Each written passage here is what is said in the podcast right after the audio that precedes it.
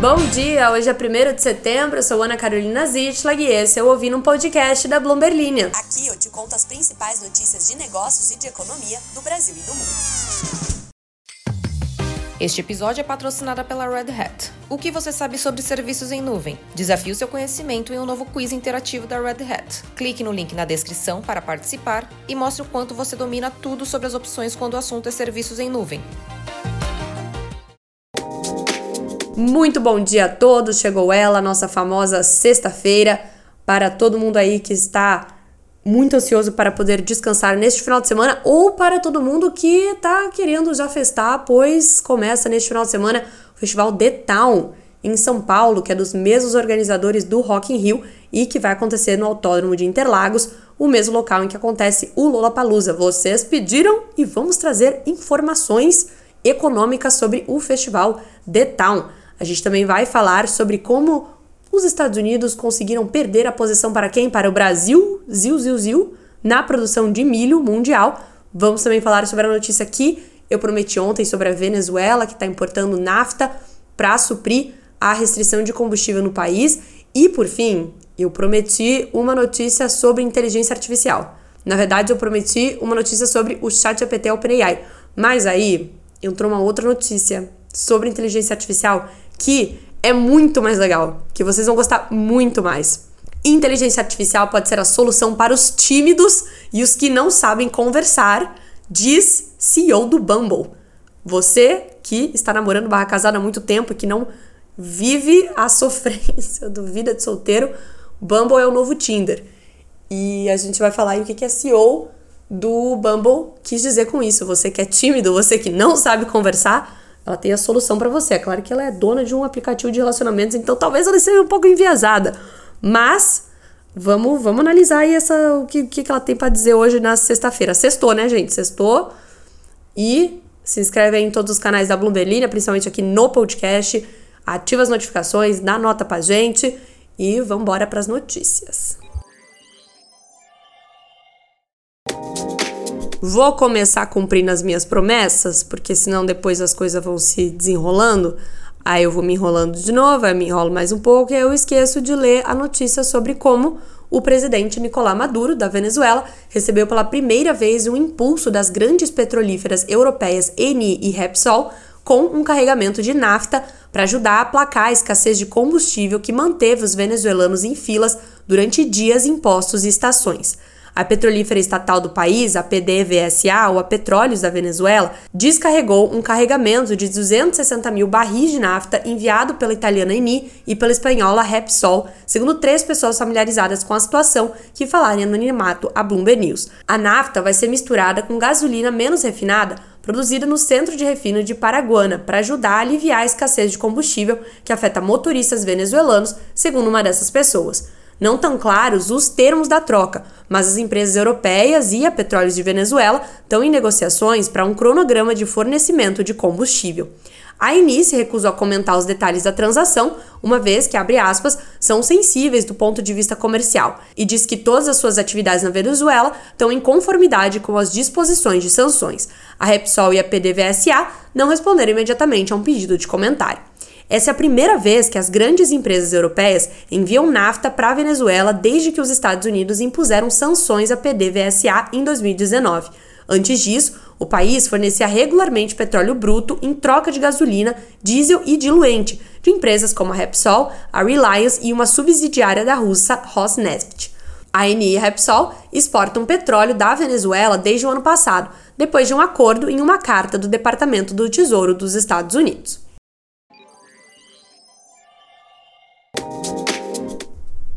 Vamos para outra notícia mais complicated e aí a gente deixa toda a diversão para o final. Porque é assim que a gente faz a sexta-feira. A gente trabalha, trabalha, trabalha até mais ou menos umas 11 da manhã. Aí deu já, né? Porque aí já tá na hora de moçar e depois de fofocar com a galera do trabalho até dar o horário ali de poder ir embora. Não que eu faça isso, tá bom, chefes? Eu sou super comprometida com o meu trabalho. Por mais de meio século, os agricultores dos Estados Unidos dominaram o mercado internacional de milho, exportando mais do produto crucial do que qualquer outro país, seja para alimentar o gado do mundo, encher os estoques ou fabricar alimentos processados. Mas chegou a hora! de acabar. Como é que era o slogan da equipe Rocket? Ah, é. Mas, Estados Unidos, preparem-se para encrenca, encrenca em dobro, para proteger o mundo da devastação, para unir as pessoas da nossa nação. No ano agrícola que termina em 31 de agosto, os Estados Unidos passaram a coroa de líder de exportação de milho pro Brasil e pode ser que nunca a recuperem. Na safra de 2023, os Estados Unidos vão representar cerca de 23% das exportações globais de milho, muito abaixo dos quase 32% do Brasil. Para estender os nossos poderes às estrelas conforme dados do Departamento de Agricultura dos Estados Unidos. Espera-se que o Brasil mantenha sua liderança da safra de 2024, que começa hoje, também conhecido como 1 de setembro. Desde o governo Kennedy, apenas uma vez os Estados Unidos perderam essa primeira posição. Por um único ano em 2013, após uma seca devastadora, a indústria de exportação de milho dos Estados Unidos nunca havia passado dois anos seguidos em segundo lugar. Até agora, isso aqui é Brasil! Isso aqui é Brasil! Perder a liderança nas exportações de milho pode parecer familiar para os agricultores americanos, que na última década também cederam o primeiro lugar nas exportações de soja e trigo. A soja foi a primeira a ser perdida, com o Brasil definitivamente assumindo a liderança em 2013. No ano seguinte, os Estados Unidos perderam a sua dominância no trigo também, com a União Europeia e depois a Rússia começando a superar os agricultores americanos no mercado global. Uma série de fatores está por trás dessa mudança: os crescentes custos do país e a falta de terras disponíveis, os efeitos persistentes da guerra comercial do ex-presidente Donald Trump com a China e o dólar americano mais forte. Atualmente, os Estados Unidos representam cerca de um terço das exportações globais de soja, em uma distante segunda posição em relação a quem? Brasil. No trigo, agora está em quinto lugar, com uma parcela de mercado global de um único dígito se a gente tivesse as Olimpíadas das Commodities, Brasil era ouro em todas, todas elas. Tudo nosso. O declínio constante, a perda de competitividade dos Estados Unidos são um golpe para um país que há muito tempo utilizava alimentos como uma força geopolítica. No auge da Guerra Fria, usou seus abundantes suprimentos como uma ferramenta para impedir que o consumo se espalhasse em nações em desenvolvimento e até forneceu cerca de um quarto do seu trigo para a Rússia após uma falha na colheita no início dos anos 70. Enquanto os Estados Unidos passam por algumas dificuldades, o Brasil tem atualizado seus portos e infraestrutura, fechando algumas lacunas logísticas anteriores. O país, com o nosso clima mais quente, também faz duas colheitas de milho por ano em vez de uma, o que nos confere uma vantagem competitiva sobre os Estados Unidos. Mesmo que o setor de milho lá recupere a posição de principal exportador por um ano ou dois a curto prazo, dadas todas as suas dificuldades no mercado global em comparação com o Brasil, é improvável que recapture a coroa a longo prazo. E isso é uma grande mudança para um país cujas músicas patrióticas exaltam as ondas douradas de grãos da nação em seu auge, os Estados Unidos exportavam 78% da sua produção anual de trigo, 54% da soja e 45% do milho. Em 2024, essas cifras deverão cair para 40%, 43% e 14%, respectivamente. Para o principal comprador agrícola, a China, o Brasil também não traz nenhuma das bagagens políticas dos Estados Unidos. No ano passado, a China assinou um acordo para comprar grãos brasileiros a fim de reduzir a sua dependência de lá e substituir suprimentos da Ucrânia interrompidos pela invasão russa. O primeiro carregamento de milho do Brasil, sob o novo acordo, partiu do país em novembro. Então, falando de Brasil, agora a gente vai falar do The Town, que é a cidade, traduzido em inglês. Então, como estamos nacionais e portu aportuguesados brasileirados hoje, eu vou falar o festival a cidade. Coisa podre. Durante o mês, já não vou falar. Durante o mês de agosto, em parceria com a Prefeitura de São Paulo, foram realizados processos seletivos para mais de 400 vagas de emprego temporárias para o festival, que acontece a partir de 2 de setembro na capital, segundo a própria Prefeitura de São Paulo. Os contratados atuam nos bastidores do evento, nas funções de auxiliar de limpeza, operador de estacionamento, controlador de trânsito e operador de tráfego. Toda essa seleção, blá, blá, blá, blá, blá. Blá, blá, blá, blá, blá, blá. A prefeitura calcula que o festival vai render mais de 1,5 bilhão de reais para a cidade. No total, também vai gerar 19 mil empregos direta e indiretamente por conta do comércio e turismo, segundo uma estimativa da SP Tours, a empresa oficial de turismo e eventos da capital paulista. O Festival de Música acontece no Autódromo de Interlagos, cobrindo uma área de 360 mil metros quadrados, com seis palcos, que vão receber grandes nomes como Foo Fighters, Bruno Mars, Maroon 5, Demi Lovato, Racionais MCs e o Seu Jorge. A expectativa é de mais de 500 mil pessoas, o que é aí mais ou menos a população da minha cidade. Minha cidade, minha cidade mesmo, não o festival The Town. O The Town vai ter mais público do que a minha cidade. No dia do evento, as linhas de metrô e trem de São Paulo vão funcionar 24 horas. A partir da meia-noite, a estação Autódromo estará aberta para embarque do público e as demais funcionarão para desembarque. Bacana, bacana para todo mundo. Faltou citar o Post Malone. Acabei de perceber que não, não citei o principal, principal evento deste festival. Quem não concordar comigo está errado. Post Malone, postzinho que fez um dos melhores shows do Rock in Rio do ano passado, vai estar no Town. Tudo, tudo de bom para ele. Agora eu vou ler essa reportagem da Emily Chang, que ela é uma repórter Swift da Bloomberg News. Somos amigas no LinkedIn. E ela escreveu essa reportagem porque ela fez uma entrevista com a Whitney Howard, que é a fundadora e CEO do Bumble.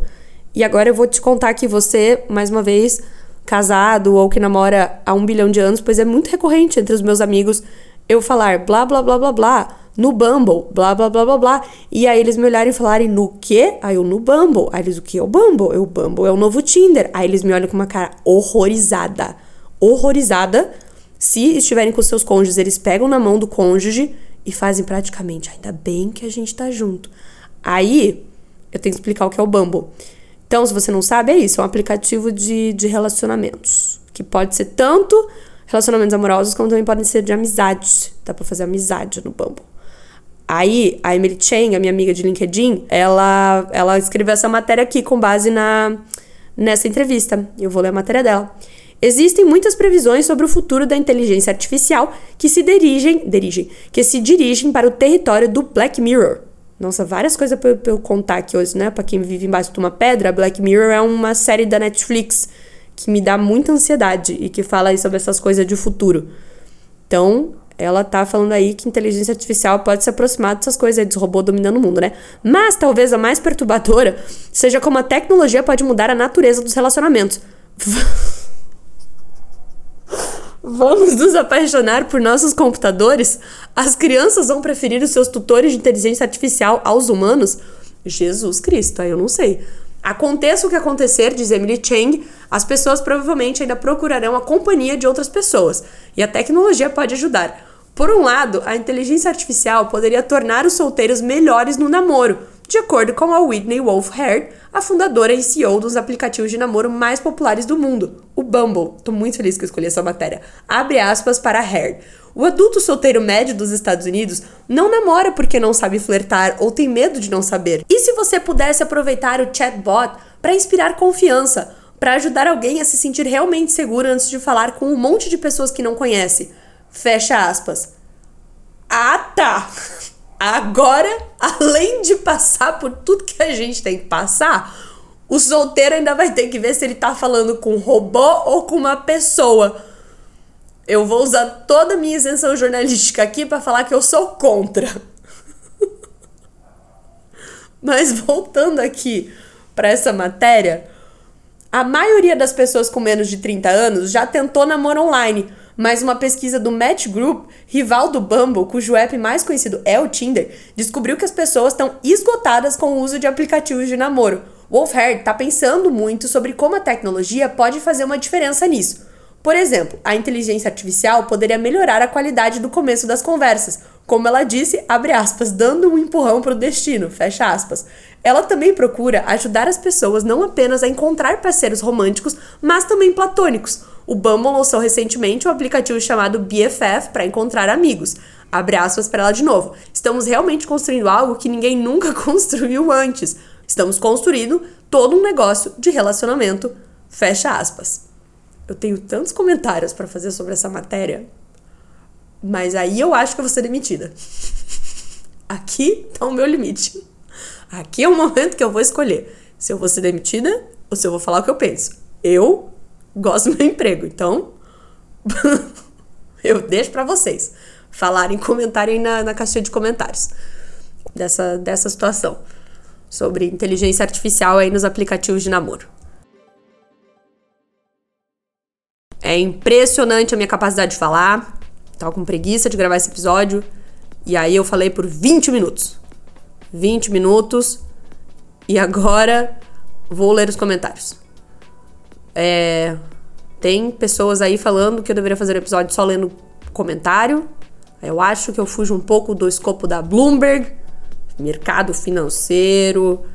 Se vocês comentarem coisas de mercado financeiro, e aí, além dos comentários bobão aí, que não, não é que é bobão, bobão no sentido de, né?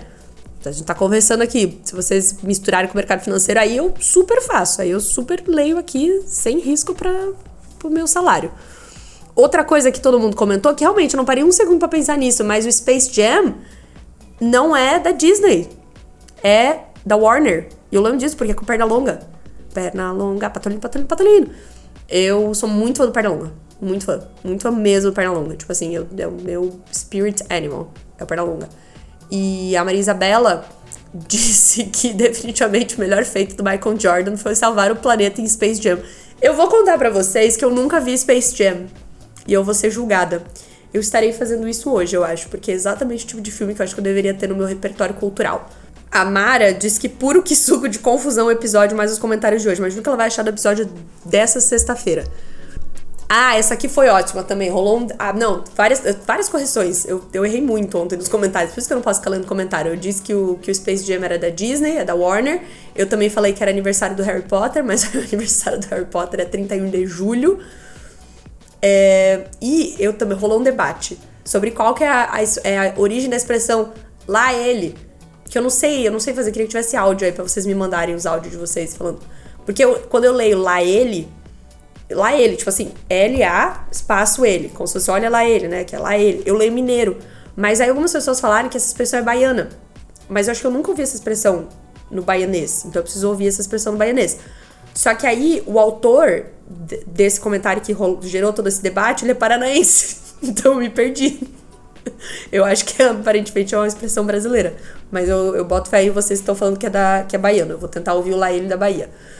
Eu, eu posso ir pra Bahia para fazer isso, inclusive. Porque todo dia, todos os dias da minha vida, no mínimo duas vezes por dia eu falo que eu preciso ir pra Bahia. No mínimo. E aí eu tô, vou usar aqui isso aqui de, de desculpa. O Oriel disse uma coisa que eu achei muito engraçada. Ele me agradeceu por nunca ter notícia sobre o mercado imobiliário. Oriel, você quer conversar? Você trabalha com o mercado imobiliário que você não aguenta mais ouvir? Aí você fica feliz quando tem um podcast que não fale sobre isso? Ele também diz que fica muito feliz ouvindo fofoquinhas de bancões e juros e arcabouços esqueléticos aqui. Realmente é um alívio do meu dia a dia. Fico muito feliz. Você realmente resumiu o podcast. Fofoquinhas de. Nossa, você resumiu. Eu vou com, com a sua licença poética, eu vou usar isso aí em algum slogan. Fofoquinhas de bancões e juros e arcabouços esqueléticos. A Karine Casquiscas, Karine Sas. Karine, eu vou. Uma pessoa vai ficar muito feliz com o seu nome, pois a. Uma ex-colega nossa tem um nome Karine igual ao seu. Escreve igualzinho. É, a Karine, que não é a nossa ex-colega aqui da Bloomberg Linha, diz que começou a ouvir o podcast, porém, como não é acostumada, ela chega no final e não lembra de nada. Show de bola, Karine. Mas ela diz que eu sou muito carismática e eu trato as notícias sérias como fofoca. Amo, isso faz a notícia ser mais interessante, mas é tu, que a vida é fofoca, né? Na verdade, se você botar a entonação certa na sua voz, qualquer coisa pode ser fofoca. O Júlio diz que. Me faz um pix, aceito milhas. Também aceito milhas. Um, a Marcela Lopes diz que voltou a treinar às seis da manhã, de tanto que me escuta falar do povo que escuta o podcast treinando. E agora eu não tô mais falando sobre isso, então agora eu tô falando sobre isso, Marcela. É porque o pessoal também parou de treinar, né? Eles não estão mais falando, aí eu leio os comentários. Se o pessoal não tá treinando, a culpa não é minha. Eu fui estimulada por eles a voltar a treinar às seis da manhã? Não. Mas é, acho muito bacana. Cara, a Gabriele, a Gabriele precisa ser estudada, porque ela diz que quando ela está dispersa no trabalho, ela escuta o meu podcast e assim consegue se concentrar.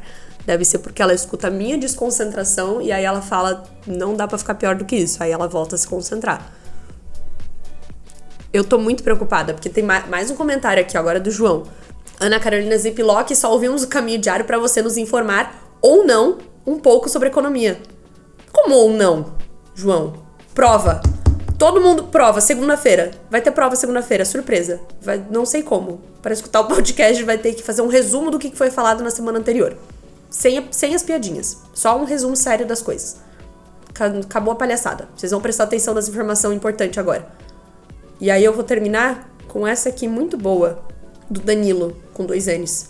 Todo episódio que fala da economia nacional deveria ser explícito. Afinal, é um relato de como a vida tá botando no e do trabalhador brasileiro a tempos.